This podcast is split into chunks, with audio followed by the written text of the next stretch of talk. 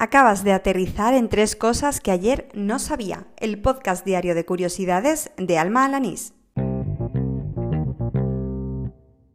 Este es el episodio número 70 del podcast, el correspondiente al miércoles 11 de diciembre de 2019. Y sí, estoy resfriada, pero vamos al lío.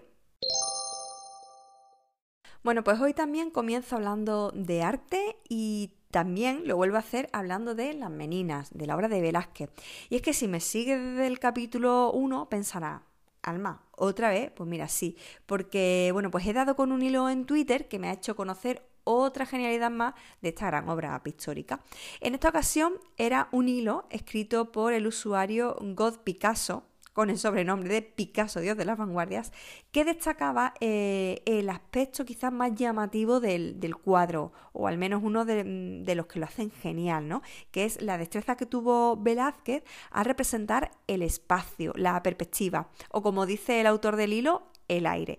Hasta ese momento, la sensación de tres dimensiones en un lienzo que no deja de ser plano, pues se había intentado conseguir eh, a través de líneas de fuga, eh, utilizando sombras difuminadas, pero Velázquez eh, consigue esta sensación espacial en el cuadro de las meninas gracias al uso de la luz, a diferentes puntos de luz. De todas formas, como explicar todo el hilo me llevaría demasiado tiempo, pues lo dejo enlazado para que puedan leerlo por completo. A través de Jorge Bartolomé, un amigo y seguidor de Twitter, he descubierto la existencia de las AMA, mujeres buceadoras japonesas que realizan pesca subacuática y recolección de perlas. De hecho, la palabra ama pues, mm, significa en japonés mujer buceadora, aunque también se ha extendido la denominación ama divers para referirse a ellas. Jorge me contaba que la existencia de las ama se remonta a más de 2000 años y que en la actualidad es una actividad protegida por el gobierno japonés e incluso subvencionada por él. En Corea existe una tradición mm, prácticamente idéntica, solo que allí las buceadoras toman el nombre coreano de haineo. Bueno, o algo así pronunciado.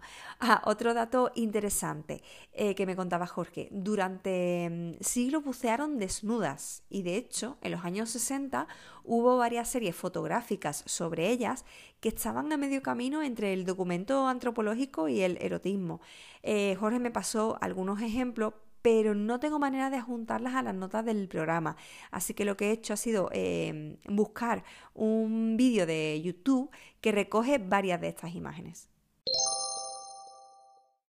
Una de las cosas mágicas eh, que tiene Twitter, y quizás creo que es de las que más me gustan de esta red social, es poder descubrir tweets que fueron publicados hace días, meses o incluso años, como el que traigo para terminar este capítulo publicado por la RAE el día 8 de diciembre, bueno, relativamente hace poco.